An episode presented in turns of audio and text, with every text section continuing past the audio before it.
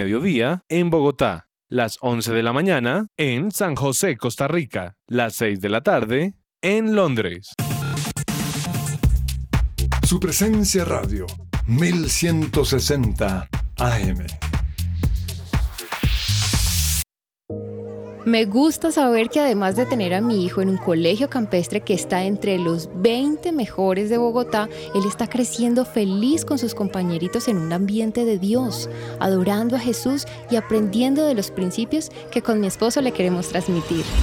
En Gimnasio Campestre Bet Shalom se forman líderes con la visión del reino de Dios. Encuentra más información en betshalom.com o llamando al 315-396-1803.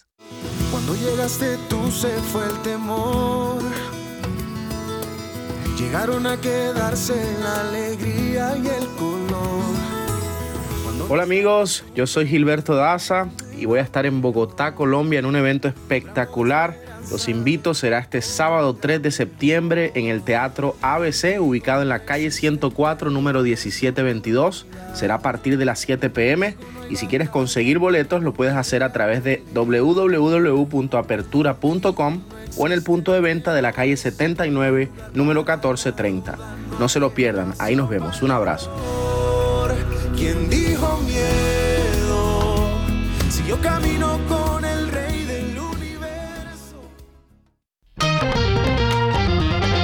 Fresh Delivery, los mejores productos del campo, frutas, pescados, lácteos. Pide a domicilio 350-211-8819. Recuerda 350-211-8819. www.freshdelivery.com.co. Visítanos y vive una experiencia natural en nuestros puntos de venta. Calle 90, Multicentro y Avenida 15 con 102. Fresh Delivery, calidad premium.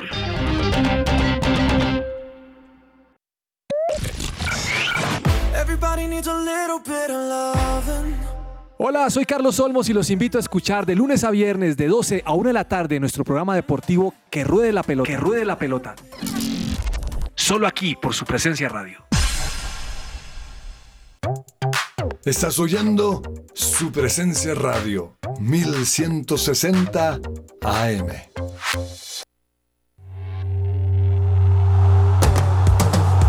Este es el programa número uno del deporte. Que Ruede la Pelota. Amaneció, hay que salir otra vez a la cancha. El cuerpo da, pero no aguanta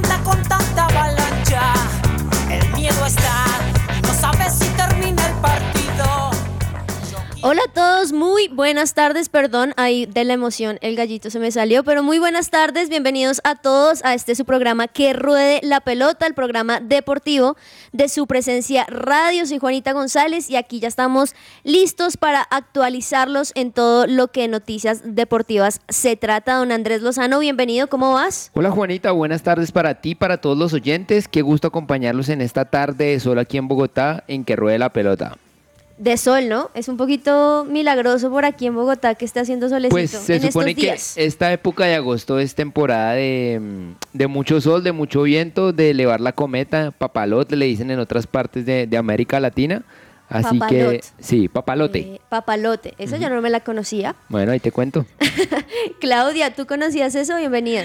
Hola Juanita, un saludo también a todos los de la mesa. Mira que no conocía, sí sabía que a la agua de panela le dicen papelón en Venezuela, creo que se llama así, pero no tenía ni idea que le decían en otro lado papelote al- a la cometa. Bueno, hoy estamos conociendo cosas nuevas desde el comienzo y ustedes van a elevar cometa. Dani, bienvenido. ¿Vas a elevar cometa?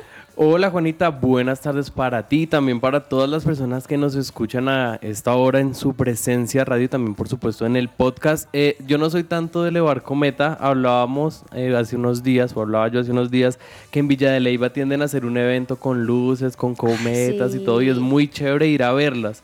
Pero tanto de todavía de como ir y correr con la cuerdita y elevarla, no, no soy tanto de eso. Mejor ver. O sea, pero sí te gusta. Sí, te gusta, el plan, pero no para que tú lo Sí, hagas. Sí, me gusta. ¿A Lozano le gusta? ¿Es algo que haces con tu familia Ten- o no? te- tengo pendiente hacer esa tarea con mis hijas. de ir a elevar cometa. Pero tarea, o sea, como obligado o te gusta. No, o sea, lo que pasa es que hace mucho tiempo que no lo hago, Hace pero sí que para uno de niño es importante, así que Sí. lo voy a hacer. De hecho, eso es como uno de mis recuerdos con mi familia, es ir a estar elevando cometa. Así que qué bien. Todo esto para decir que el, el clima aquí en Bogotá está un poquito más tranquilo, no Ay, tanta sí. lluvia. Gracias, Dios. Bueno, así que bienvenidos a todos. Eh, vamos a iniciar con una canción un poquito, no sé cómo decirlo, quizá más tranqui, justamente estamos hablando del sol, justamente estamos hablando que el clima está un poquito más tranquilo a comparación de otros días con las lluvias torrenciales aquí en Bogotá. Así que vamos con una canción que nos pueda amenizar y con esta canción de Local Sound llamado Wild comenzamos que ruede la pelota.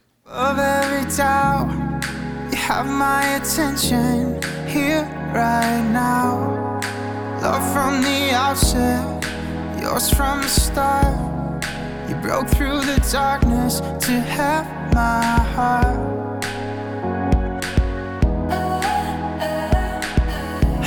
Lost to the world. In you forever. In a love that never fades. In a hope that never sways. You'll never let go. This love is wild, wild. You got me reaching for the sky. Now I'm spinning over why. You'll never let go. This love is wild.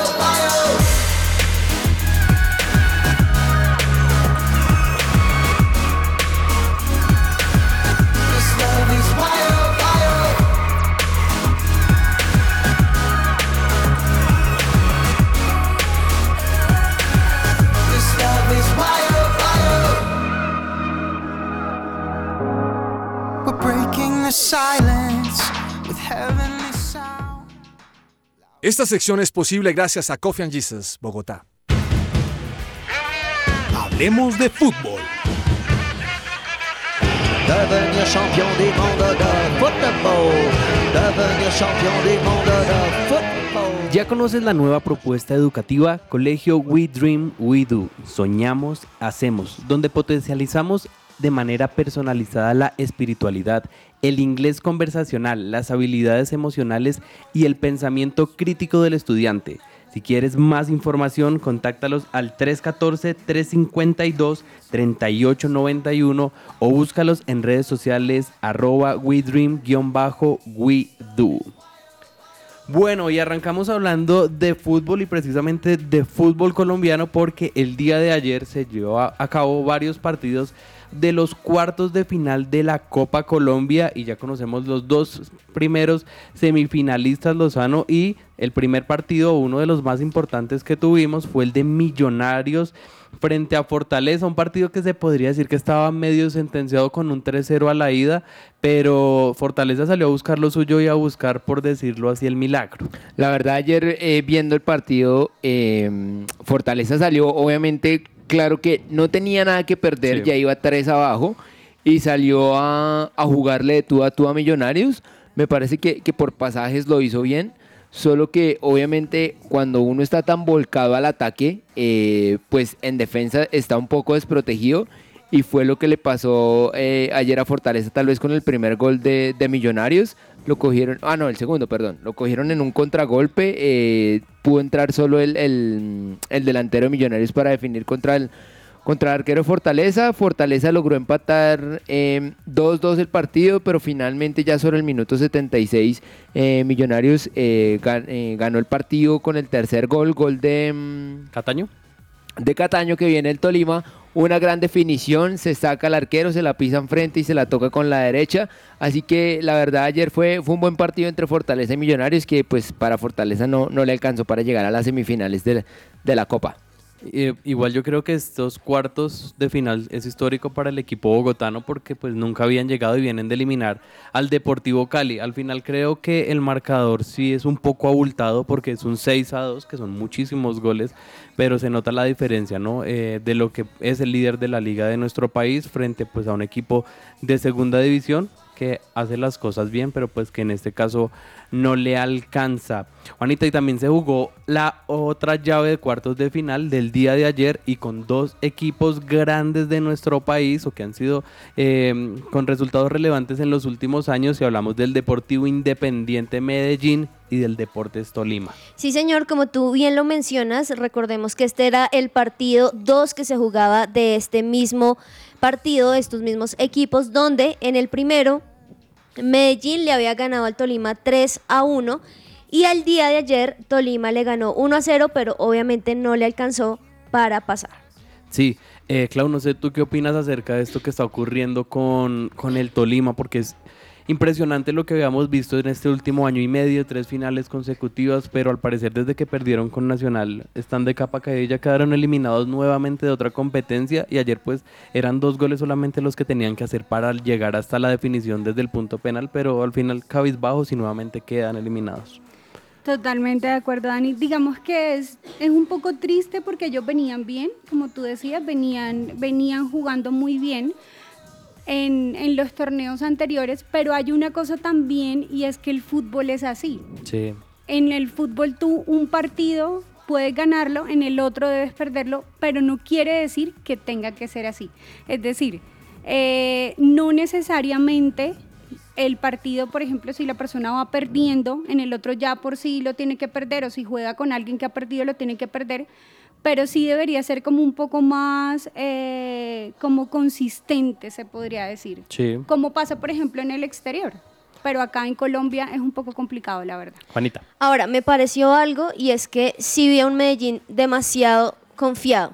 Obviamente, pues la logró porque tenía tres goles a favor, o más bien dos. Sí, dos. Pero eh, vi a un Medellín bastante, bastante confiado. Y aunque al minuto 86 ya al final, o sea, Tolima también estaba como ya resignado al resultado, pero pues bueno, a, bendición de ellos, Mosquera al minuto 86 marca un gol, que obviamente como lo hemos mencionado no le alcanzó, y esto muestra una vez más que Medellín tiene la jerarquía y que posiblemente le va a tener un buen partido a Millonarios y a los otros dos que juegan el día de hoy. Y es que Medellín ha sido uno de los grandes animadores de esta copa porque llegó incluso a, a ser bicampeón y también le ganó una final Sí. a- al Deportes Tolima. Y precisamente, Juanita, me- mencionabas ese partido que va a ser entre Millonarios y también Deportivo Independiente Medellín y ya están definidas las fechas. Así que si usted es de las personas que les gusta ir al estadio, ir a comer lechona, ya se pueden agendar porque el miércoles 24 de agosto se va a jugar el partido de ida, será en Medellín en el Estadio Atanasio Girardot y despuesito tienen casi un mes, el 14 de septiembre se disputará el partido de vuelta en el Estadio El Campín. Así que ya se conocen eh, estos dos semifinalistas, de acá va a salir el finalista, así que por lo menos un equipo grande va a estar en la final, que es garantía de buen fútbol. Y para seguir hablando también de esta Copa Betplay o esta Copa Colombia, eh, hoy se va a jugar el otro partido, el otro partido, bueno, los otros dos Los partidos otros que dos. definen a los dos semifinalistas y yo creo que el partido que todo el mundo quiere ver o la gran mayoría es el partido entre Atlético Nacional y Junior de Barranquilla, un partido bastante complicado para el equipo paisa porque perdió 3-0 la ida, se fue goleado, eh, Sí. cabizbajo, muy triste el rendimiento del equipo en ese partido, pero Clau, tú que eres hincha del Junior de Barranquilla, ¿qué crees que vaya a plantear hoy? el técnico, cómo crees que vayan a salir, porque hay dos opciones, que salgan a atacar eh, o que salgan a esperar a Nacional. Bueno, yo creería de pronto, viendo cómo está el Junior, que si salen a atacar, no creo que salgan como tal a esperar a ver qué, cómo plantea Nacional. De hecho, Junior viene jugando bien y Nacional, así como le estamos hablando ahorita de Tolima, también es otro equipo que lo estoy viendo eh, como un poquito caído en comparación a cómo estaba antes, porque sí venía jugando mucho mejor. Sí, es- estos partidos siempre son especiales, también se enfrentaron en, en los cuadrangulares del torneo pasado y son partidos donde se deja todo. Yo creo que se ha vuelto un tipo de, no sé si decirlo clásico, pero sí un partido importante entre estos dos eh, clubes. También eh, recordemos que Atlético Nacional no va a tener al jugador Juan David Cabal que lo vendió al Gelas Verona. Entonces, pues es una baja sensible en defensa. Esperemos que sea un buen partido, sea el que, el que pase, el que esté en la siguiente ronda. Nacional tampoco va a contar con Sebastián Gómez, que recordemos que todavía sigue lesionado, pero cualquier cosa puede pasar. Danovis Banguer, uno de los defensas también de Nacional, habló y dijo que el objetivo de ellos es como marcar entre los primeros 15 y 20 minutos para abrir el partido. Lozano, pero también hay otro encuentro que este sí quizás para muchos no es tan atractivo, pero que igual define el paso a una semifinal y es el partido entre Unión Magdalena y La Equidad. Sí, señor, ese partido se jugó la ida aquí en Bogotá, quedaron 1-1, es decir, que hoy la vuelta se juega en Santa Marta.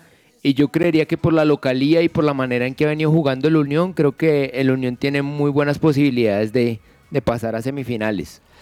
Es que es bueno, o sea, estos partidos quizás no estamos tan acostumbrados a verlos en estas fases definitivas, pero podemos ver otro tipo de cosas diferentes y equipos que no están tan acostumbrados a que puedan incluso disputar estas llaves eh, y estos títulos.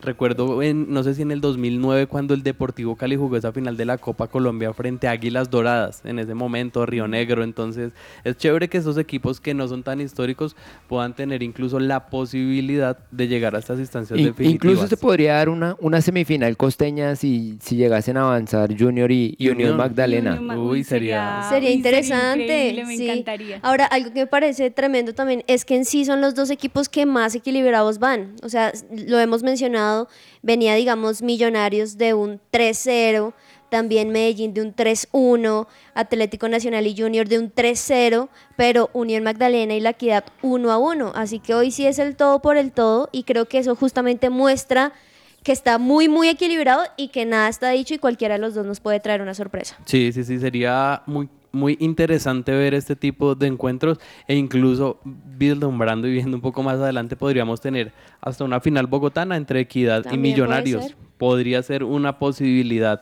Y esto, esperamos a ver cómo te- eh, terminan de jugar estos partidos el día de hoy y por supuesto que mañana en el programa les vamos a traer toda la información. Pero volvemos a hablar un poco de Millonarios y es que su técnico, el señor Alberto Gamero, no descarta más refuerzos. Para él todavía está abierta la posibilidad de incluir más jugadores, de tener más eh, elementos en su plantilla. Eh, yo creo que dado caso la lesión de Omar Bertel, ¿no? Yo creo que esto afectó bastante. Lozano, ¿usted cree que Millonarios necesita más jugadores en este momento o con esa base ya pueden No, no, yo creo que, que, que la nómina de Millonarios es buena, pero siento que es corta, así que cualquier refuerzo que llegue eh, es importante, pero la verdad no, no veo como de dónde podrían salir refuerzos. Entonces, digamos que Gamero deja abierta la posibilidad, pero no es porque haya algo, o bueno, no sé si hay algo concreto, sino sencillamente de pronto si aparece algo, pues bienvenido sea. Sí, ojalá se dé, porque siempre hemos dicho lo mismo, o sea, Millonarios tiene una gran nómina titular, pero ¿qué pasa al final del campeonato? Que generalmente ese recambio no lo tiene y tiene que poner a jugadores, tiene que poner a canteranos en estas instancias definitivas que no es lo ideal, Clau. Tal cual. Hay una cosa que dice Gamero textualmente y es que nosotros hemos mirado alternativas, pero no se nos ha sido fácil, porque nosotros ya estamos en competencia, estamos con ritmo. Entonces creo que también a estas alturas de la vida, o más bien del partido, que llegue alguien como tal, eh, sí queda un poco complicado y no tienen tampoco ningún jugador fichado hasta el momento. Sería la única opción, digo yo, que salieran con una sorpresa, con un jugador así, que por el tema administrativo de Millonarios, la verdad, yo no lo creo. Pero otro equipo que sí se reforzó, Juanita, es Águilas Doradas y lo hizo con un jugador bastante interesante para el medio colombiano que todavía puede aportar cosas y es el señor Orlando Berrío. Sí, como bien lo dices, Orlando de Río pues se convirtió en este nuevo jugador de Águilas Doradas. Recordemos que él llegó libre del mercado de pases que se abrió en los jugadores que tenían no que no tenían contrato. Él se encontraba anteriormente entrenando con Atlético Nacional, pero el club pues dio la posibilidad de que se quedara hasta el final y no se dio. Entonces creo que como tú bien lo mencionas, es muy bueno que llegue, digamos que este refuerzo a Águilas Doradas, decía Leonel Álvarez, quien es el dirigente de este equipo, que se veía muy feliz con la llegada de él, que le ha gustado muchas cosas, dice que de hecho ve la oportunidad de tenerlo quizá, porque no en las canchas, y claramente dijo que se siente feliz de poder estar allí, y por el otro lado, el jugador dijo que por alguna otra razón había visto este club y le había gustado desde antes. Dijo que la cabeza del profe Leonel, hablando literalmente lo que dijo, eh, espero estar con el profe Leonel a la cabeza y estoy demasiado agradecido con los directivos por abrirme la puerta del club. Entonces creo que también esto da un respiro al equipo, ¿no? No solamente el que llegue un jugador como lo es él, sino también que el jugador tenga esa actitud, me parece a mí, esa actitud de que chévere estar con el técnico, quiero conocer a mis compañeros, qué bueno y sentirse como agradecido de estar en este equipo. Creo que allí marca un poquito la diferencia desde el comienzo y pues obviamente esperemos que a Orlando de Río le vaya muy bien. ¿Él, quedó libre de Flamengo? Él quedó libre de Flamengo, estuvo unos meses sin contrato, de ahí se fue al América Mineiro terminó su Ah, contrato y de ahí ya quedó libre, nuevamente quedó con sus derechos Ah, bueno. deportivos y volvió a Colombia. Pensé que su último equipo había sido Flamengo, pero estuvo en América, Mineiro. Sí, estuvo en el América Sí. Mineiro, no le fue tan bien, incluso fue campeón con Flamengo en la Copa Libertadores. Total, por eso creo que es muy bueno que llegue a este equipo y cuando llegó aquí a Colombia, Lozano, entonces el Atlético Nacional le abrió las puertas, estuvo, en- estuvo de hecho entrenando con, con Atlético Nacional, Sí. pero pues luego lo cedieron. Igual nuevamente. tiene solo 31 años, me parece que todavía tiene Sí, ya. dos, tres años de, de fútbol a, a muy buen nivel. Lo que dicen eh, muchos hinchas de Atlético Nacional es ¿por qué no lo contrató Nacional? Si le pidió eh, al club que le abriera las puertas, que lo dejara entrenar, ¿por qué no llevarlo y tenerlo ahí? Incluso él decía, yo quería estar en Atlético Nacional, me dieron a entender de que no me necesitaban mis servicios, entonces yo busqué club, pero el arriero dijo ayer en conferencia de prensa, no, yo no dijimos eso, sino estábamos a la espera, pero el jugador también necesita trabajar y no puede Claro. quedarse esperando. Puede ocurrir eh, lo que ocurrió con Alexander Mejía con Santa Fe, que juega seis meses bien y Nacional dice, venga para acá, lo necesito para Copa Libertadores y lo contrata, pero sin duda es un campeón de Copa Libertadores que conoce la institución, que le ha ido bien y que puede sumar muchísimas cosas al club. Clau, pero no solamente los clubes eh, como Águilas Doradas se siguen reforzando, sino Santa Fe también lo hace. Eh, una contratación bastante polémica porque primero que era Daniel Torres no llegó, después de que era Jason Gordillo no llegó y terminan contratando a un uruguayo. Totalmente de acuerdo. Pero mire que leyendo eh, lo de Jason Gordillo, definitivamente fue un problema de papeleo como Mm. tal. Por eso fue que no pudieron hacer la contratación y sí contrataron a este uruguayo y creo que fue un, un expreso, de verdad, un pedido expreso, perdón, por Alfredo. eh, fue Arias. alguien que estuvo bajo Alfre- Alfredo Arias en el Montevideo. Entonces yo creo que fue un pedido expreso que hizo el técnico de ese uruguayo. Entonces creería que de pronto puede hacer algo muy bueno ahí.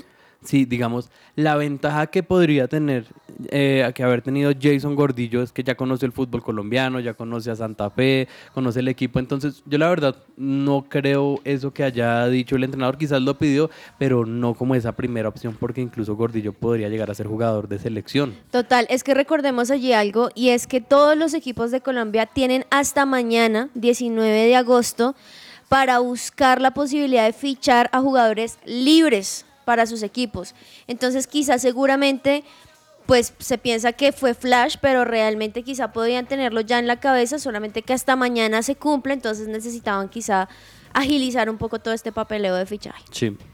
Lo de Gordillo es que él jugaba en San Lorenzo. San Lorenzo no sé cuánto lleva sin pagarle San Lorenzo en Argentina. Entonces, obviamente, el jugador quedó libre. Pero me parece eh, de, mal, de mal gusto eh, el tema San Lorenzo, que no le paga al jugador y fuera de eso no le da los papeles para que pueda venir a jugar en Colombia. Eh, una lástima total. Una verdadera lástima porque incluso tenía otras opciones de jugar en, en nuestro país, pero debido a esta situación eh, no termina llegando a ningún club. Esperamos que tanto por el bien del jugador como pues también de su familia puedan eh, tener la posibilidad de llegar a un nuevo club. El que sí consiguió un nuevo club y es en el fútbol italiano es el señor Lukumi, que ya está oficializado por el Bolonia. De hecho, yo estaba viendo y es el tercer colombiano que está jugando en este equipo. Ya lo había hecho Camilo Zúñiga. Lozano no lo tenía tan referenciado a Juan Camilo Zúñiga jugando en el Bolonia, pero también había estado ahí unos buenos años. Lo fue en el 2016 y otro jugador que fue Juan Manuel Valencia entre el 2017 y en el 2019, así que esperemos que a John Hanner Lukumi, después de esa experiencia en Bélgica, le vaya bastante bien, Juanita. Recordemos algo con este fichaje, es que ese acuerdo va hasta el 2025 y es por el 80% del pase total y va a ganarse una cifra por este fichaje de más o menos 8 millones de euros. Bien, incluso el Deportivo Cali podría recibir ahí un poco eh, de dinero, ¿no? De dinero, exactamente. Ojalá porque pues la situación que está viviendo el Cali pues en este momento no es buena. El Cali lo vendió precisamente en 2,5 millones de euros al Henk en el 2018, así que hay posibilidad de que, de que le entre algún dinero al Cali. 12 del mediodía y 24 minutos. Vamos a una pequeña pausa en que ruede la pelota y volvemos con muchísima más información.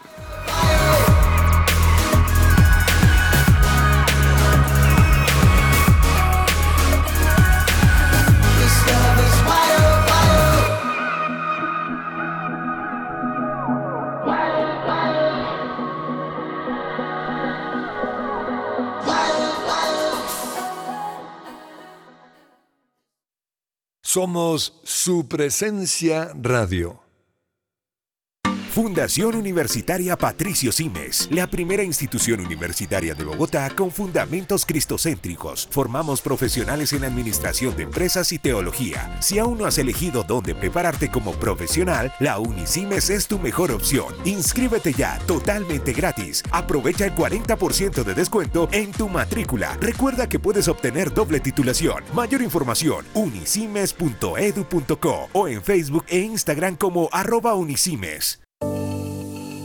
Colegio We Dream, We Do. Soñamos, hacemos. Nos presentamos ante la comunidad cristiana del país como una nueva propuesta educativa para potenciar de manera personalizada la espiritualidad, la, colaboración, la ciudadanía global, el inglés conversacional, las habilidades emocionales, el pensamiento crítico y creativo de los estudiantes mediante un aprendizaje basado en proyectos y semipresencial. Para admisiones, contáctanos al 314-352-3891 o búscanos en redes sociales como arroba WeDream-WeDo.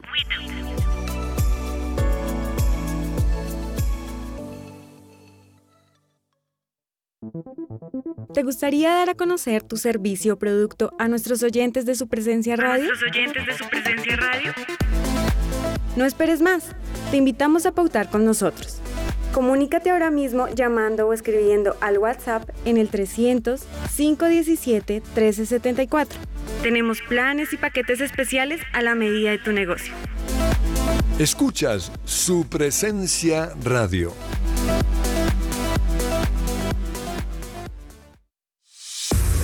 Cuida tu cabello de raíz a puntas con el kit capilar de biotina, colágeno y elastina con extractos naturales. Con su efecto acondicionador disminuirás el control de frizz y resequedad y lo mejor de todo es que podrás recibir un 10% de descuento si realizas tu compra en nuestra página web www.botanicaface.com.co o en nuestra línea de WhatsApp 318-354-2022. Cuida tu bienestar con Botánica Face.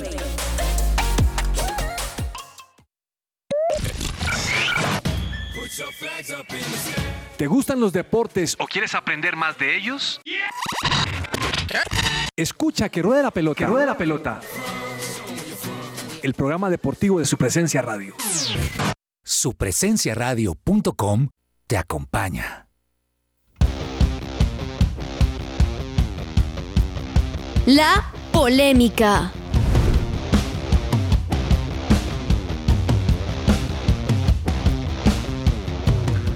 Bueno, en tema de polémica les quiero hablar de algo que, pasó el fin de semana pasado en la liga francesa y es que hubo problemas entre Neymar y Mbappé por un penalti. Em, digamos que por orden técnica Mbappé debe cobrar los penaltis, él es el jugador número uno para cobrarlos, Pero al momento del penalti llegó Neymar y pidió el balón de una, estando Mbappé en la cancha. Entonces, obviamente eso se trasladó al vestuario, hubo calentón, parece que Sergio Ramos se metió ahí a, como a lidiar la vaina. Eh, pero digamos que Mbappé eh, está tomando, digamos que esas atribuciones precisamente porque la condición de, de, de que él se quedara en el PSG era que él iba a tener, digamos que mucha autoridad sobre el equipo, sobre las decisiones, sobre los jugadores que llevaban, que llegaban. Entonces, eh, ¿ustedes cómo ven que un jugador de la plantilla tenga tanta autoridad sobre, digamos que sobre sus compañeros, sobre los posibles eh, jugadores que lleguen, las decisiones del club, el proyecto deportivo? ¿Tú cómo lo ves, Clau? No, a mí no me parece la verdad en ese sentido. O sea, si hay una cabeza y una autoridad que es quien toma las decisiones, pues no tiene que empoderar tanto a otra persona que, entre comillas, se podría decir, es igual al resto de gente. Es decir, al resto de los jugadores. No debería como darle tanto poder para tomar ni para tomar decisiones ni para organizar las cosas a su manera. Total. Yo creo que este tema puede llegar a ser muy contraproducente porque cuando se pone una persona en el, en el liderazgo y no se ha ganado ese rol dentro de la cancha como ejerciéndolo, no sé, como capitán, de decir, hey, vamos eh, con el equipo en la cancha, en el camerino, va a ser complicado porque no va a existir ese respeto hacia esa autoridad, sino simplemente eh, van a decir, bueno, ¿y este man por qué? Si yo soy Messi, yo soy Neymar. Entonces ya se ha visto incluso fotos eh, a Mbappé en la cancha solo, sus compañeros sin pasarle el balón, mientras los otros están entre ellos. Entonces es algo contraproducente que se ha impuesto y no tan ganado y más con un jugador tan joven. Yo creo que ser- puede ser muy dañino para su carrera. Juanita. Uy, pues yo creo varias cosas. Lo primero es que creo que esa autoridad, pues como lo hemos estado hablando, lo dio los directivos. Entonces, asimismo, yo creo que el jugador tiene que asumir ciertas cosas. Ya la forma en que lo haga, pues sí, ya es problema de él y creo que es problema en sí del plantel, porque ya que pasen ese tipo de cosas, que ya no le pasen el balón, que se mofen como había una, una imagen de la semana pasada, si no estoy mal, donde estaba Neymar y Messi a un lado como riéndose y Mbappé viendo al otro lado y sacaron un montón de memes de eso. Creo que lo que están haciendo es afectar al mismo club, al a los mismos jugadores, entre ellos la relación que tenían y creo que allí es cuando el problema no fue solamente los directivos, sino también quizá la forma en que Mbappé ejerce esa autoridad que le dieron. Tal cual eso era lo que iba a decir. De pronto toda esa mofa y todo es porque la autoridad o la manera en la que él asume ese poder no es la más correcta y pues hace, o hace que las personas se sientan como humilladas. Porque de hecho hay varios equipos que tienen eso mismo, ¿no? Pero lo que me he dado cuenta es que algunos o lo ven como algo, lo, lo ejercen mal, entonces los jugadores, compañeros lo ven como algo malo y se retraen, como en otras ocasiones que lo hemos visto, como quizá el caso de Messi en algún momento, en el mejor momento de Barcelona, que todo lo contrario, los jugadores como que buscaban el respeto de él porque quizá no lo ejercía tan duramente, o pues no se sabe qué pasa en los camerinos, pero al menos así se veían en las canchas, entonces creo que allí por eso es el problema. Bueno, respuesta rápida de sí o no. PSG llega a la final a, a la final de la Champions League en esta temporada. Uy, no. Dani. No, no llega. Juanita. Uy, yo digo sí. Bueno, muy bien. Yo digo que no. Ese vestuario, eh, vamos a ver cuánto dura. Yo la verdad creo que eso tiene dinamita por dentro y en algún momento se va a explotar. Bueno, les tengo... Ah, bueno, Dani, ¿tiene algún tema? Sí, sí, sí, para precisamente hablando también de estos camerinos que pueden llegar a ser complicados, tengo una frase, para citarla textual, lo que dijo un jugador colombiano que milita en Brasil y dice, abro comillas, disculpa y un mensaje es para Scaloni, ya está en la hora, este man tiene que ir a Qatar, cierro comillas. Y esto lo dijo el señor John Arias, que ha sido uno de los colombianos más destacados en el fútbol de Brasil en los últimos meses y le envió precisamente este mensaje a Lionel Scaloni, el técnico de Argentina, pidiendo a Germán Ezequiel Cano para la selección. No sé qué tan prudente sea o qué tan sabio sea, más que va- a- Argentina tiene una base demasiado sólida y más que también ya lo habían hecho eh, varios jugadores como Felipe Melo, que también había escrito directamente a Olé, que es un reconocido diario argentino, para pedir la convocatoria. Dijo, es el mejor 9 que hay, ¿qué espera Scaloni para llamarlo? No sé, Lozano, ahí qué puede eh, hacer el técnico ante la influencia o quizás si esto no le afecta, pero es bueno pedir que, sus, unos compañeros pidan a otro para su selección. Pues yo pienso que eh, es, un, es un gesto de lealtad y me parece bien que un compañero apoye a otro. Ahí el punto está, es en el técnico si decide llamarlo o no. Y, y pues es que eh, Germán Ezequiel Cano es un gran delantero, tiene muchos goles pero pues es que Argentina tiene muchos monstruos delanteros en, en Europa que la rompen y que la meten. Entonces, lo de John me parece un gesto de, de, amistad y de lealtad muy bueno con Cano, pero pues no sé si, si Scaloni tenga tan, eh, tan en cuenta las opiniones de John como para llamarlo. O del mismo Felipe Melo. Estoy de acuerdo y más que Argentina, lo que usted dice, tiene una base demasiado sólida. Quizás fuera otro escenario si es una Copa América, unas eliminatorias o incluso amistosos donde se pueden mirar estos jugadores. Pero, Clau, ¿está bien esto que hacen los jugadores o simplemente queda como anecdótico y decir, ay, sí, lo pidieron para la selección o si puede repercutir? Pues yo creería, así como dice Lozano, me parece que sí es algo muy de amistad, pero de pronto no llega a influir como tal. Y hay un punto que me escribieron internamente en cuanto al tema polémico también anterior, y es que me dicen, ¿desde cuándo un jugador es más importante que un club?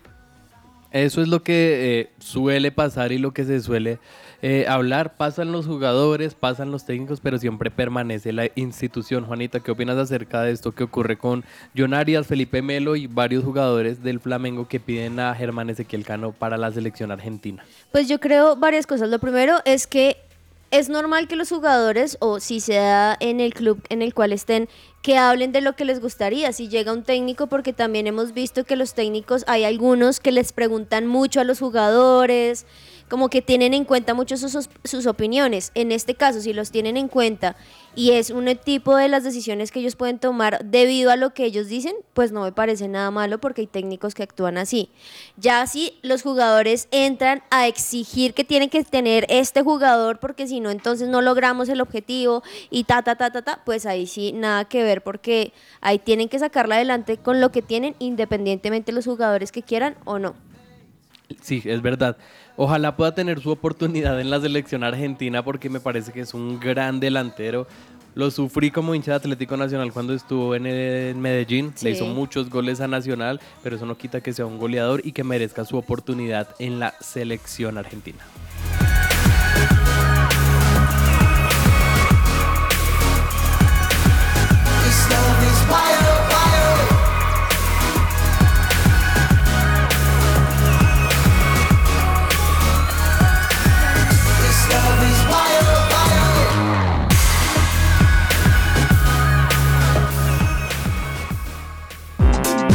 Todo lo que tiene que saber más allá de la pelota.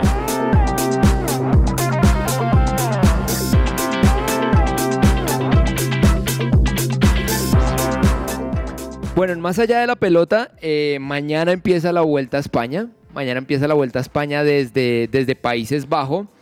Eh, tenemos gran presencia de, colombianos eh, corriéndola. Pero digamos que la noticia es, es, la de Nairo. Ayer en la mañana salió un comunicado de la UCI diciendo que lo, que lo descalificaban del Tour de Francia por presencia de tramadol. Tramadol es un medicamento sencillamente que se usa para el dolor. Eh, no lo consideran como doping, pero no se puede usar en competencia. Entonces Nairo Quintana fue descalificado. A mediodía Nairo Quintana sacó un comunicado ayer diciendo que, mm, que no había consumido esa sustancia que iba a ir a la Vuelta a España. Ah, bueno, eh, la sanción no le impedía ir a la Vuelta a España, que iba a ir a la Vuelta a España em, y que iba a preparar su defensa. Hoy ya en la mañana nos eh, amanecimos con la noticia de que Nairo no va a correr la Vuelta a España. Dice que no, no tiene cabeza en este momento para, para hacerlo, que se va a enfocar en, en su defensa con sus abogados y que espera volver a competir em, en las carreras clásicas de, final de temporada que serán por allá a mediados de, septiembre. Entonces, em, digamos que yo, yo le creo a Nairo. Si Nairo dice yo no, yo no tuve, yo no consumí tramadol, eh, es así. Em, creo que Nairo tiene, tiene la posibilidad de, de, de poder defenderse. El tema es que esto cuesta muchísimo dinero. Sí. Yo me acuerdo que a Chris Froome en un tiempo lo, lo acusaron de doping por salbutamol. Eh, logró salir bien librado, pero pues más o menos su defensa en su momento le costó un millón de euros.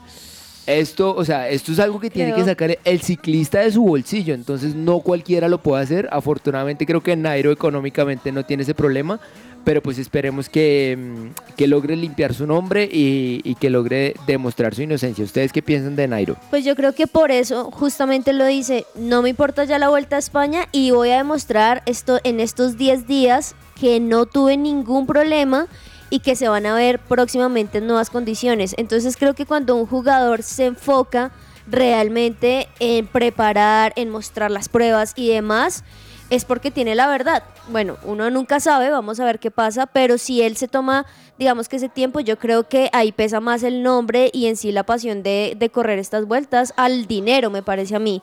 Si él tiene la posibilidad, pues súper bien, pero creo que a él lo que más le pesa es obviamente que el nombre digan que estuvo dopado cuando finalmente no. Ahora, recordemos que, que en cierto sentido él lo tomó por un dolor muscular que se podría tomar como, claro, se está ayudando a su cuerpo, pero no es una pastilla el tramadol que esté dentro de los parámetros de que es un doping, no lo está. Lo que pasa es que el Tour de Francia sí lo tiene, digamos que restringido o Para en sus normas para esa competición. Entonces ahí fue como, como donde obviamente rayó lo que pasó, más no porque se pueda decir que Nairo Quintana se está dopando o algo así, que lo he visto en algunos titulares y nada que ver. Sí, eh, otra noticia de ciclismo es que bueno, se está corriendo el Tour, eh, la Vuelta a Dinamarca o el Tour de Dinamarca donde reapareció Egan. Hoy se corrió la tercera etapa, hoy Egan Bernal llegó a 12 minutos 10 de los ganadores de la etapa. Entonces, digamos que este Tour de Dinamarca es un tour demasiado plano, no tiene montaña. Digamos que eh, no esperamos grandes apariciones de Egan, sencillamente de que, de que esté retomando ritmo, pero pues ahí para que lo tengamos presente. Dani, ¿qué ha pasado con, con, con Cabal y con, Nadal, perdón, en, en Cincinnati? Sí, con Rafa Nadal precisamente que estaba compitiendo en este Master 1000 de Cincinnati y cayó ante Borna Koric y este es el número 3 del mundo. Ahora tiene solamente menos de dos semanas para preparar lo que va a ser el US Open donde aspira a seguir ganando estos Grand Slam respecto pues obviamente a sus grandes competidores como lo son Djokovic y Roger Federer, pero desafortunadamente quedó eliminado. Ayer quedó eliminado por marcadores 7-6, 4-6 y 6-3 contra precisamente como les mencionaba el croata Borna Koric en su debut. O sea, es muy raro ver a uno a Rafael Nadal cayendo en su debut y pues más en, en Cincinnati, que son pues eh, partidos en Estados Unidos y competencias que generalmente está acostumbrado a uno a verlo en, en buenas performances, llegando a instancias definitivas y pues más siendo el 3 del mundo. Eh, ojalá esto no le afecte de cara a lo que se viene para el US Open y que pueda llegar con toda- todas las condiciones pues para quedarse, ¿por qué no?, con el título. Bastante sorpresivo, no, Sí. no, no deja de, de- de asombrar el tema. Pero creo que también fue algo que le afectó por la lesión que él venía eh, teniendo desde el Wimbledon. De pronto todavía no está como del todo. Puede ser, y sobre todo por su edad, yo creo que el tema de las lesiones se demoran un poquito más en recuperarse. Sí me acuerdo de su famosa lesión de 7 milímetros en el abdomen. Uy, esa vaina tenía que doler muchísimo. sí. Clau, eh, noticias de NBA. Bueno, te cuento que LeBron James, la reconocida estrella de Los Ángeles Lakers, acordó una renovación y no se alcanzan a imaginar la cantidad de dinero. Son 97.1 millones de dólares que tiene la renovación y es por dos años con una posibilidad de extenderlo hasta la temporada 2024-2025. Uy, O sea que se va a ganar más o menos 48 millones de dólares por año. Uy, qué... Solo, solo en su contrato de jugador, más lo que factura en publicidad y otros negocios que tenga, bien pago el muchacho. Got me reaching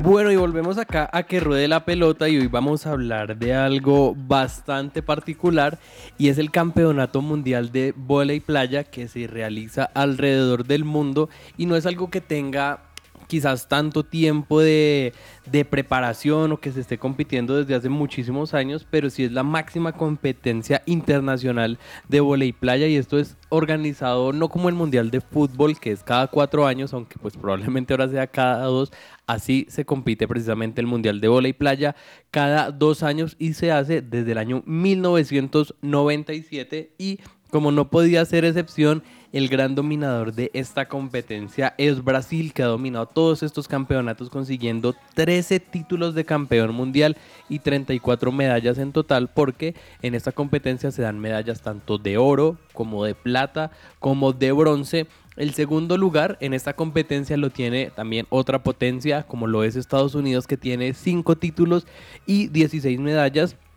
Y para muchos es sorpresa que el tercer lugar lo tenga Alemania, ¿no? Que quizás uno lo ve en otro tipo de deportes, no tanto en el vóley, pero ha ganado dos títulos y ocho medallas en total. Así que eh, chévere, ¿no? Para las personas que les gusta el tema del voleibol, que puedan estar ahí. Y se ha competido en varios países, aunque también es en una sede específica, tipo como son los Juegos Olímpicos. Se ha competido en Los Ángeles, ha estado en Marsella, hablando específicamente de Francia. También en el 2011 se compitió en Roma.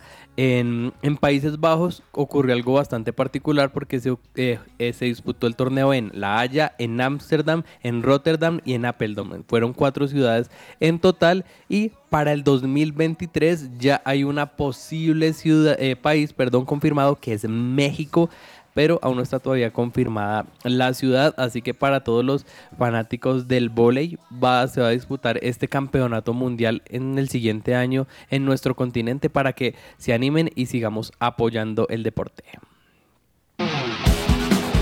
Esta es la cancha.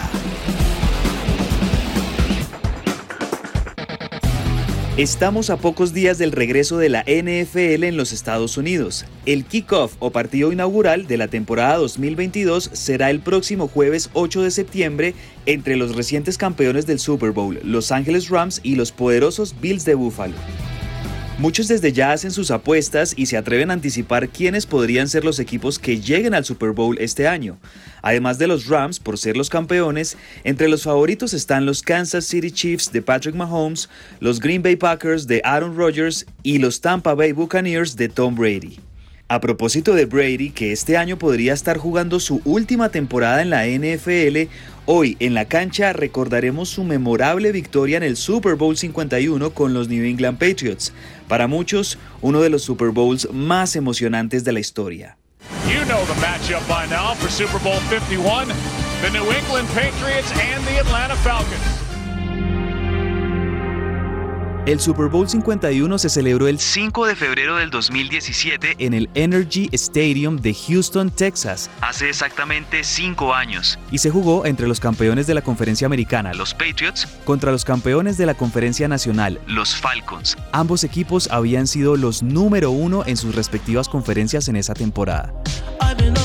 Durante el partido, los Falcons fueron notablemente superiores en la primera mitad del encuentro. Ganaban 21 a 3 al llegar al descanso y 28 a 3 al finalizar el tercer cuarto. Sin embargo, los Patriots lograron una gran hazaña en el último cuarto donde lograron 19 puntos para así terminar empatando el partido al finalizar el juego. Empatado 28 a 28. Siendo esta la mayor remontada en la historia de los Super Bowls y provocando que este Super Bowl fuera el primero en toda la historia en irse a tiempo extra.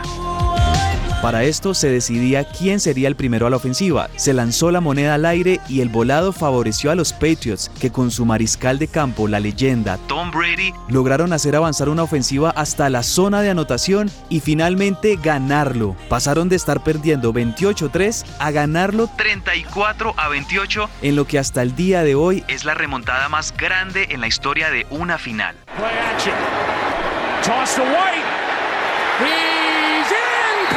Super Bowl. Brady has his fifth. What a comeback. Con esta victoria, Tom Brady alcanzó su quinto Super Bowl y tras superar las cuatro victorias de Terry Bradshaw y Joe Montana, se convirtió en el jugador que más veces levantó el trofeo Vince Lombardi. Como muchos saben, un par de temporadas después, Brady lograría su sexto y séptimo Super Bowl. Definitivamente el mejor mariscal de campo de todos los tiempos. Este fue un informe de Andrés Cabezas para la cancha de Que Ruede la Pelota.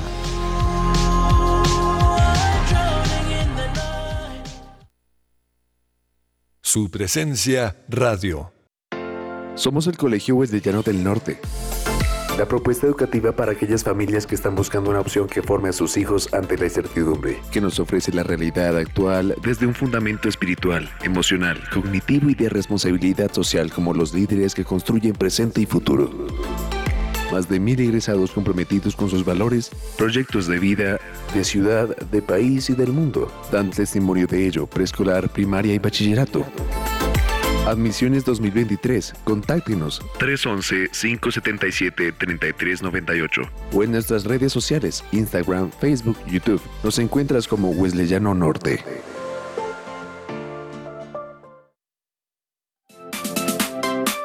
¿Estás buscando colegio para tus hijos? No busques más. El Colegio Arca Internacional Bilingüe abre inscripciones calendario B 2021-2022. Para mayor información, comunícate al 682-9901 o al 746-0903. Al celular 321-985-1883.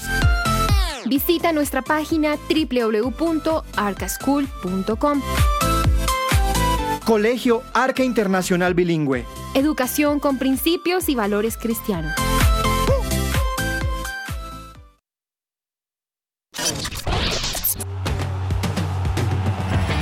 Escucha que ruede la pelota. Que ruede la pelota. De lunes a viernes de 12 a 1 de la tarde en su presencia radio. Amaneció, hay que salir otra vez a la cancha.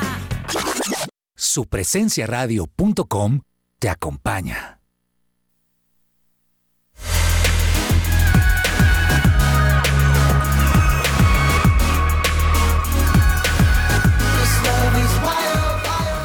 Volvemos a que ruede la pelota y tenemos para hoy un yo recuerdo muy especial que nos hace sentir muy orgullosos a los colombianos de lo que significa una de esas grandes eh, personalidades y deportistas que, que dejan el nombre en alto de nuestro país alrededor del mundo y le va a gustar mucho a Lozano este yo recuerdo porque evoca momentos no solamente por el gesto, por la hazaña, sino por el tipo de narración que es.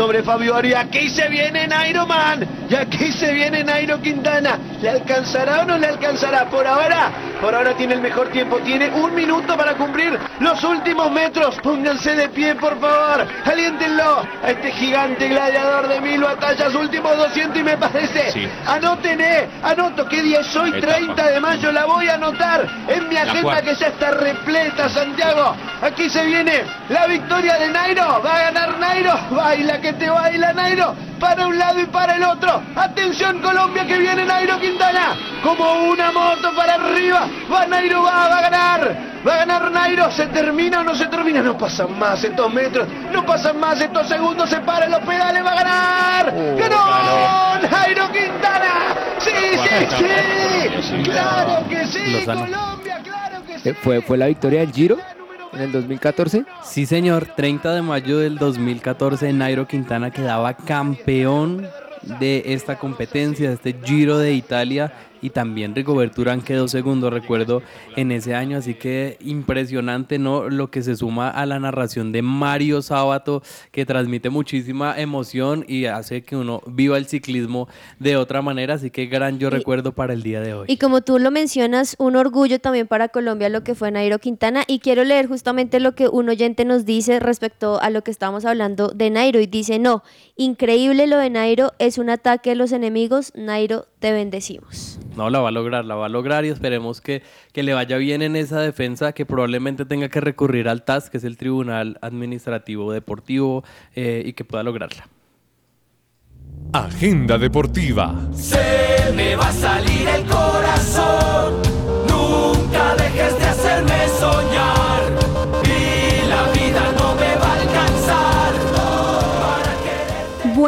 Llegado ya casi al final del programa, pero antes de irnos queremos saber qué van a ver ustedes hoy. Dani, ¿qué vas a ver hoy? Uy, pues yo creo que voy a ver el partido de Nacional sin duda, pero voy a recomendarles otros encuentros. Les voy a recomendar fútbol mexicano porque se sigue jugando la Liga MX y hay dos partidos bastante interesantes con colombianos, por supuesto. Santos Laguna contra el León a las 7 y 5, buen partido. Y otro que no está quizás tan relevante, pero que sí se podría ver apenas acabe, inicia Atlético San Luis contra los Pumas de UNAM, así que fútbol mexicano para esta noche. Súper. Juanis. Bueno, pues ahí ya el, el, hincha de Nacional lo mencionó, pero recordemos que hay otro. A las 5 y 30 se juega Unión Magdalena La Equidad y con ellos también sabremos quiénes pasan a la semifinal. Súper. Lozano. Eh, bueno, yo les voy a recomendar, puedo recomendarles, miren, el Masters 1000 de Cincinnati. Ahorita a las 2 de la tarde hay un buen partido entre el español Roberto Bautista y Korish el croata. Ese puede ser bueno. O a los que les gusta el béisbol, a la 1 de la tarde juegan los Dodgers de Los Ángeles contra los cerveceros de Milwaukee. A la 1 este también puede ser un buen partido. Los Dodgers en esta temporada es el equipo que más victorias llevan con 81. Por ahí los segundos que van son como a 76 victorias. Entonces este también puede ser un buen partido si tienen el tiempo para verlo. Excelente. Yo me quedo también con Nacional Junior a las 8 de la noche, por supuesto. Entre el tintero.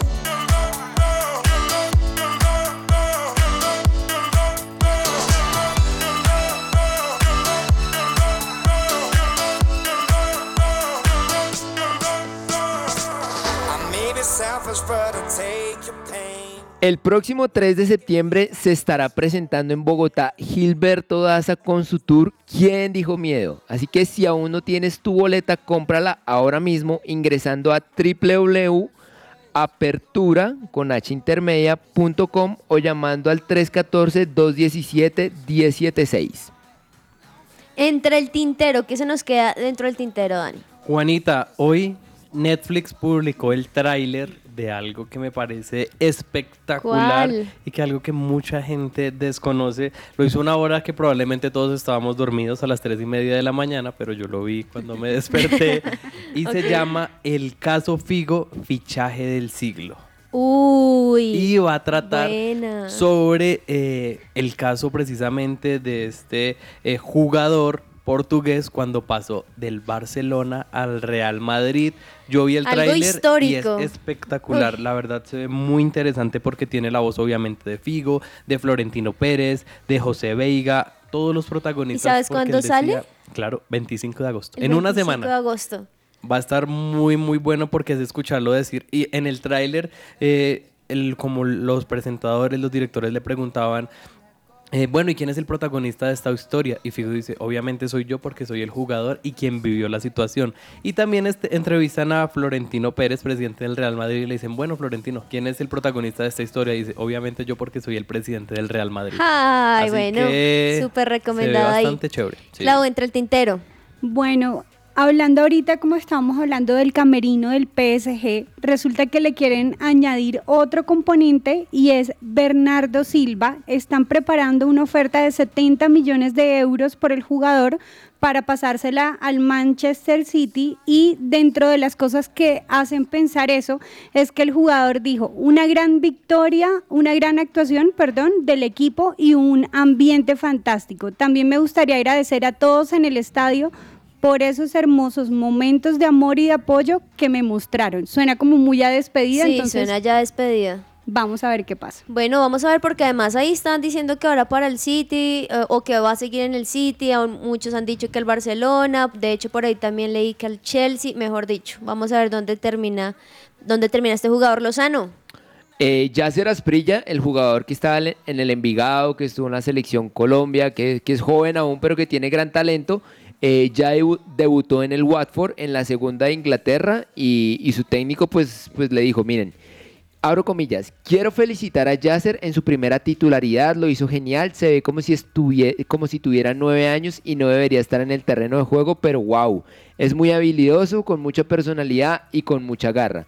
Así que creo que le va a ir muy bien a, a Asprilla en, en el Watford. Qué bien, ¿no? Por Yasser Asprilla, recuerdo que hace un buen tiempo de hecho creo que el año pasado, a comienzos de este año, lo hablábamos de él, ¿no? Del jugador que se esperaba, que quizá algún equipo quería estar por él y ya verlo allí jugando, teniendo minutos, qué, bien- qué bueno por él. Por otro lado, les tengo entre el tintero ayer una noticia que, que creo que ya habíamos visto hace un tiempo, pero que cada vez como que muestra un poco más lo delicado que está Mike Tyson, porque el día de ayer lo volvieron a encontrar en silla de ruedas. Recordemos que el viernes pasado lo habían visto con un bastón, ahora en silla de ruedas entrando a una clínica. Y lo que pasa es que sufre un problema en el, vierno, en el nervio ciático. La cosa es que luego lo entrevistaron un poquito diciendo, bueno, pero pero esto es grave, ¿usted cómo está? Y empezó a decir, bueno, a todos nos llega la hora y yo cada vez que me veo al espejo, lo veo más cerca. Así que esto muestra un poco quizá el estado de salud en el cual se encuentra el jugador y qué triste en cierto sentido que ellos se puedan sentir así, pero al mismo tiempo qué bueno cuando, no sé si a ustedes les pasaría, después de marcar tantos torneos, tantos triunfos, poder decir, bueno, creo que lo logré en mi pasión y bueno, me muero entonces en paz. Sí, y entender también que ellos ya pues son personas de edad y que necesitan ese descanso. Hace poco leí una noticia pues sobre la muerte de Maradona y personas que hablan acerca de su entorno y esta persona decía que se daba como muchos golpes de pecho porque decía era un gran, una, una gran persona y no lo cuidamos. Así que importante que el entorno también pueda cuidar esas estrellas ya después de su retiro. Muchísimas gracias a todos por haber estado aquí con nosotros. Los esperamos nuevamente mañana a la misma hora, 12 del mediodía. Y recuerden que también nos pueden escuchar ahora en el dial 1160 AM. Un abrazo para todos, que estén muy bien. Chao. Chao, chao.